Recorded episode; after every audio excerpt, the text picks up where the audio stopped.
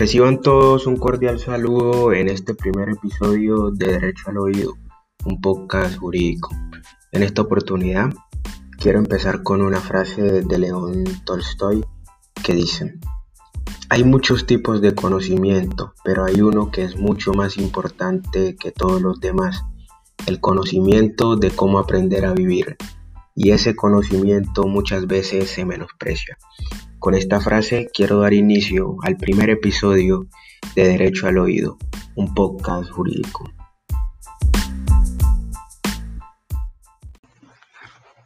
Y en esta primera oportunidad vamos a hablar del tema del daño como fuente esencial de la responsabilidad del Estado en Colombia. Y quiero empezar diciéndoles que el daño es el fundamento esencial de la responsabilidad civil extracontractual del Estado. Para que ese daño exista, se exige que sea antijurídico, es decir, un daño no contemplado por la ley como una carga pública que todo particular deba soportar. De ahí que no todo daño es indemnizable, por lo que la condición primigenia para ello es que el daño sea antijurídico. La sesión tercera del Consejo de Estado ha señalado que el daño antijurídico es aquel que la persona no está llamada a soportar, puesto que no tiene fundamento en una norma jurídica, o lo que es lo mismo, aquel que se irroga a pesar de que no existe una ley que justifique o imponga la obligación de soportarlo. El daño antijurídico es el primer elemento de la responsabilidad del Estado dado que su existencia constituye un requisito indispensable para que surja la obligación de reparar.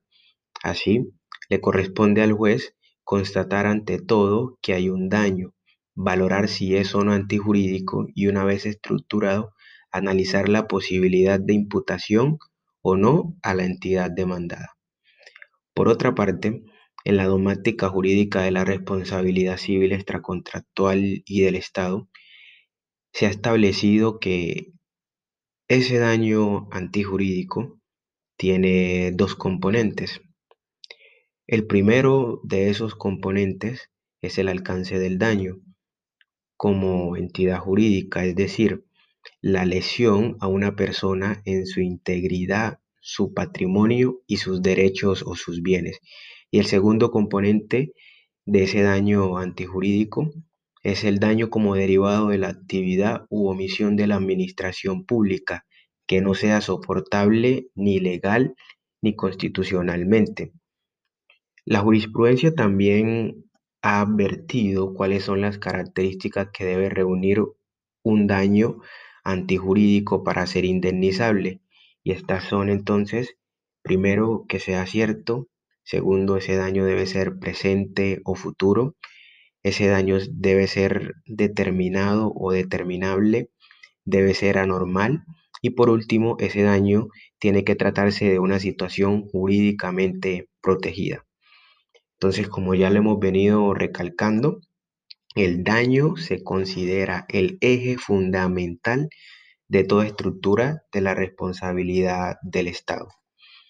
En Colombia se ha establecido una clasificación en materia de el daño y se ha establecido que ese daño en Colombia se encuentra dividido en dos categorías. Uno, el daño material y otro, el daño inmaterial. La jurisprudencia clasificó los perjuicios inmateriales en tres. Primero, en perjuicio moral. Segundo, en daños a bienes constitucionales y convencionales.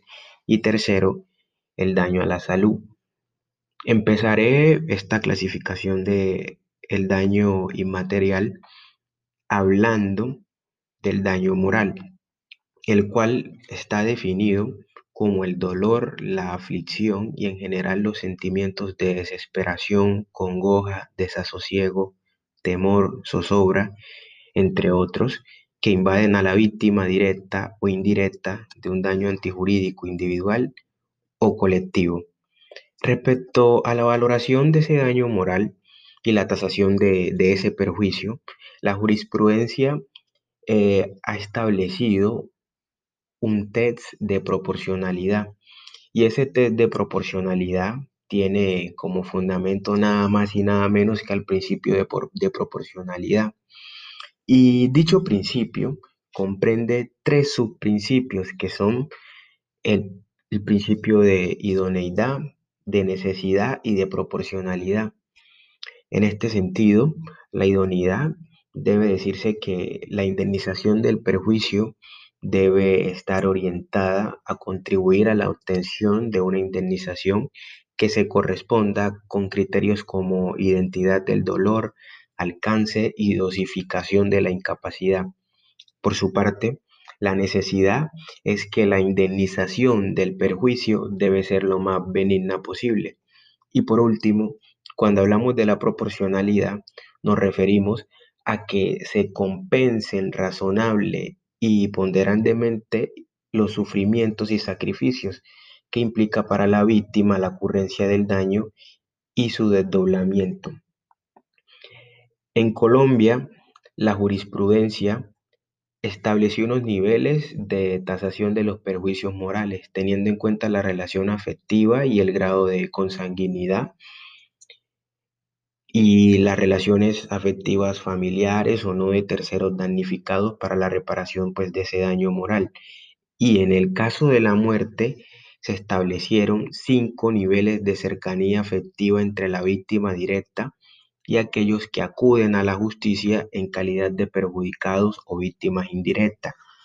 Así, en el primer nivel eh, está comprendido por las relaciones propias del primer grado de consanguinidad, como lo son los cónyuges o compañeros permanentes, y a este nivel le corresponde un tope indemnizatorio de 100 salarios mínimos legales mensuales vigentes.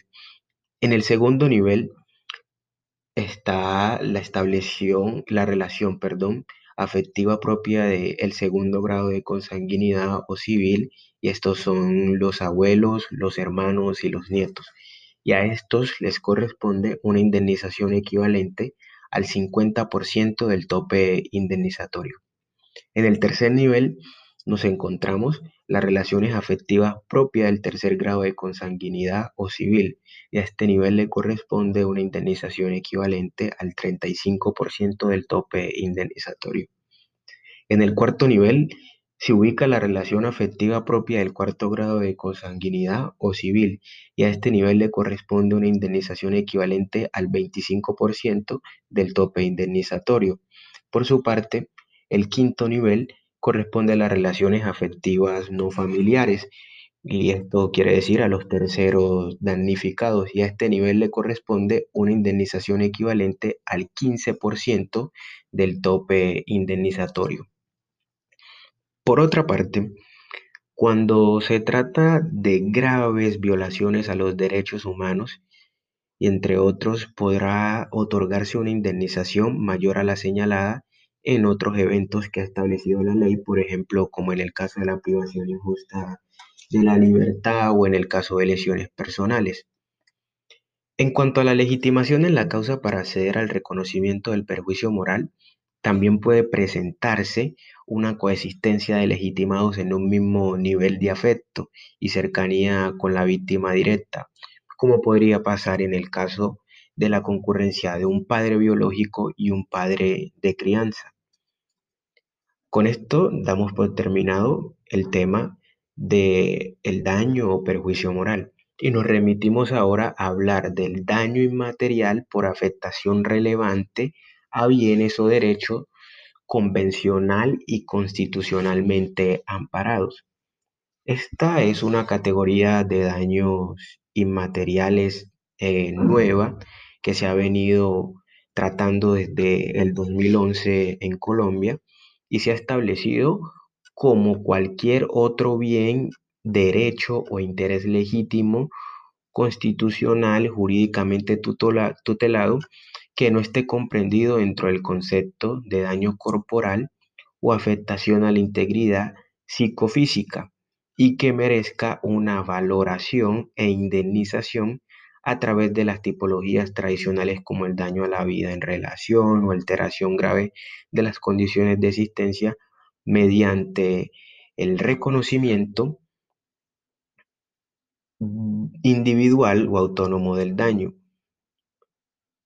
Además, la jurisprudencia reiteró entonces que ese daño a bienes o derechos convencional y constitucionalmente amparados tiene las siguientes eh, características. Perdón. Primero, eh, es un daño inmaterial que proviene de la vulneración o afectación a derechos contenidos en fuentes normativas diversas.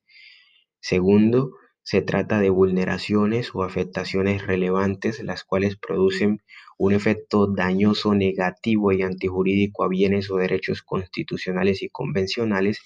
Tercero, ese daño a bienes o derechos convencional y constitucionalmente amparado es un daño autónomo.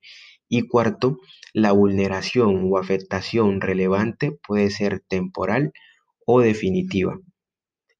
Hay que tener en cuenta que el reconocimiento de perjuicios por la afectación o vulneración relevante de bienes o derechos convencional y constitucionalmente protegidos procede también de oficio o a solicitud de parte, siempre y cuando se encuentre acreditado dentro del proceso su concreción y se precise su reparación integral. Ahora vamos a hablar del daño a la salud, el cual entonces desde tiempo atrás fue comprendido o asimilado como el daño a la vida en relación, el que en un comienzo se llamó daño fisiológico y está referido a la disminución funcional u orgánica que podría sufrir una persona con ocasión de una lesión física, disminuyendo así sus posibilidades de realizar las actividades normales en el mundo físico que acostumbrara a hacer con anterioridad a la causación del daño. A partir de 1993, es importante tener en cuenta esto, la jurisprudencia consideró que este daño a la salud es distinto al daño moral, porque el daño a la salud se extiende a otras circunstancias que alteran las condiciones normales de vida de la víctima y de sus allegados y dejó entonces de considerarse como un perjuicio fruto de una mera lesión física. El daño a la salud siempre, siempre está referido a la afectación de la integridad psicofísica del sujeto y está encaminado a cubrir no solo la modificación de la unidad corporal, sino también las consecuencias que las mismas generan, razón por la que eh, sería pues comprensivo de otros daños como el estético, el sexual, el psicológico, entre otros. Por otra parte, entonces, en cuanto a la reparación de ese daño a la salud, se ha fijado como regla general en materia indemnizatoria eh, un tope entre 10 y 100 salarios mínimos. Sin embargo, en casos de extrema gravedad y excepcionales, se podrá aumentar hasta 400 salarios mínimos ese tope indemnizatorio, siempre que esto esté debidamente motivado. Para determinar la gravedad de la lesión en materia del daño a la salud, el juez deberá valorar los aspectos fundamentales biológicos psíquicos de la víctima y las consecuencias de la enfermedad. Esa indemnización en materia del daño a la salud depende de lo probado en el proceso y se reconoce exclusivamente a la víctima directa, de acuerdo pues, como ya lo mencionamos, con la gravedad y naturaleza de la lesión padecida, utilizando determinados parámetros que les voy a explicar a continuación. Primero, cuando la lesión sea igual o superior al 50%, la indemnización será de 100 salarios mínimos legales mensuales vigentes. Cuando la lesión sea igual o superior al 40% o inferior al 50%, la indemnización será de 80 salarios mínimos legales mensuales vigentes. Cuando la lesión sea igual o superior al 30% e inferior al 40%, la indemnización será de, 60 salarios mínimos legales mensuales vigentes. Cuando la lesión sea igual o superior al 20% e inferior al 30%, la indemnización será de 40 salarios mínimos legales mensuales vigentes. En el caso de que la lesión sea igual o superior al 10% e inferior al 20%, la indemnización será de 20 salarios mínimos legales mensuales vigentes. Cuando la lesión sea igual o superior, no, perdón, igual o superior al 1% e inferior al 10%, la indemnización será de 10 salarios mínimos legales mensuales vigentes. Los parámetros de, de tasación de este perjuicio o este, de este daño a la salud son excluyentes y no son acumulativos, por lo que como ya lo mencionamos, esa indemnización no podrá superar el límite de 400 salarios mínimos legales mensuales vigentes. Cuando se trate de lesiones de carácter temporal, la jurisprudencia señala que para tasar su indemnización debe establecerse un parangón con el monto máximo que se otorgaría en caso de lesiones similares a aquellas objeto de, reparación, pero de carácter permanente. Y a partir de allí se determinaría entonces si la indemnización o se determinaría la indemnización en función del periodo durante el cual, según lo probado, se manifiestan las lesiones a indemnizar. En los casos de secuestro, hay que tener en cuenta esto, eh, tanto el plagiado, es decir, la persona secuestrada, como sus familiares se consideran víctimas a sí mismos. Y si, por ejemplo, se demuestra una afectación psíquica de un familiar por la muerte de su ser querido que supera la aflicción moral, es decir, pues que es muy grave, esto es susceptible de ser indemnizado por daño a la salud. Con esto terminamos entonces la clasificación de los perjuicios inmateriales y vamos ahora a hablar de los daños materiales, los cuales eh, son aquellos que atentan contra los intereses de naturaleza económica, es decir, medibles o cuantificables en dinero.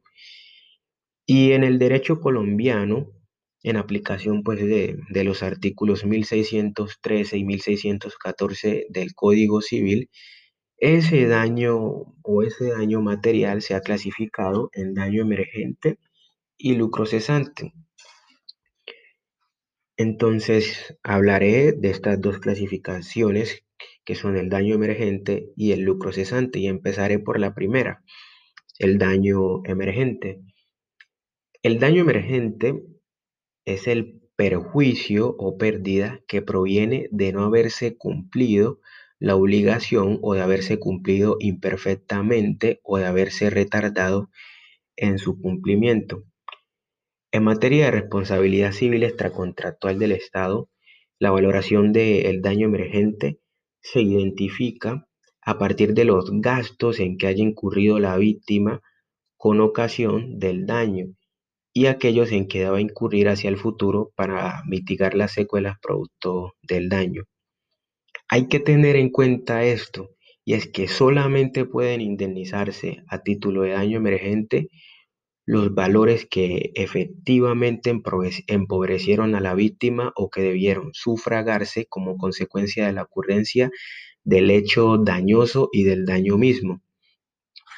Esta modalidad de daño material es decir, el daño emergente se presenta de muchas maneras, por ejemplo, en muerte, en lesiones corporales y a la salud de las personas que lo llevan a incurrir en gastos económicos para sufragar procedimientos y tratamientos médicos o gastos funerarios, pérdida de su patrimonio económico representado en todo tipo de bienes muebles e inmuebles, o el pago de gastos en que la víctima, de no haber sido por el daño, jamás habría incurrido.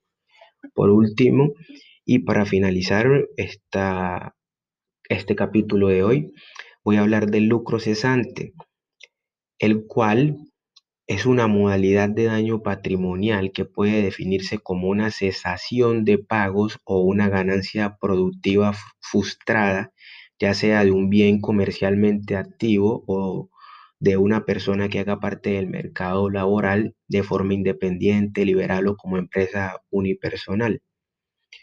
Tratándose de bienes que generan algún fruto o renta y sufren daño o avería, el lucro cesante será la utilidad esperada y no obtenida.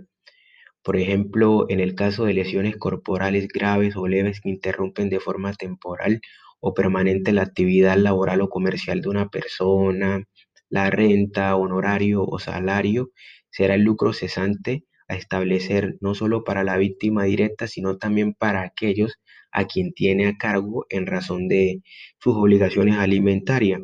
Y lo mismo entonces se predicará en caso de muerte de la víctima directa a favor de aquellos a quienes se les otorgaba su sostenimiento. Ese lucro cesante entonces está clasificado en lucro cesante consolidado, que es lo mismo que lucro cesante presente, y el lucro cesante futuro. Bueno, con esto termino entonces toda esta clasificación de el daño en Colombia y los perjuicios materiales e inmateriales. Y quiero terminar entonces diciéndoles y recordándoles que si no hay daño, no hay responsabilidad por parte del Estado pues ante su ausencia resulta inoficiosa cualquier acción indemnizatoria. Recuerden que les habló Néstor Humberto Delgado Moreno. Este fue el primer episodio de Derecho al Oído, un podcast jurídico, y espero seguirlos acompañando y transmitiendo mis conocimientos durante muchas semanas y durante mucho tiempo. Pueden seguirnos en nuestras redes sociales como Facebook, aparecemos como Derecho al Oído, en Instagram como arroba Derecho al Oído. Para cualquier asesoría o consulta jurídica pueden escribirnos al número 322-519-4659 o seguirnos en la firma de abogados en nuestra cuenta de Instagram arroba dinamismo legal. Que tengan todos ustedes un feliz día y muchas gracias por haberme escuchado. Hasta la próxima.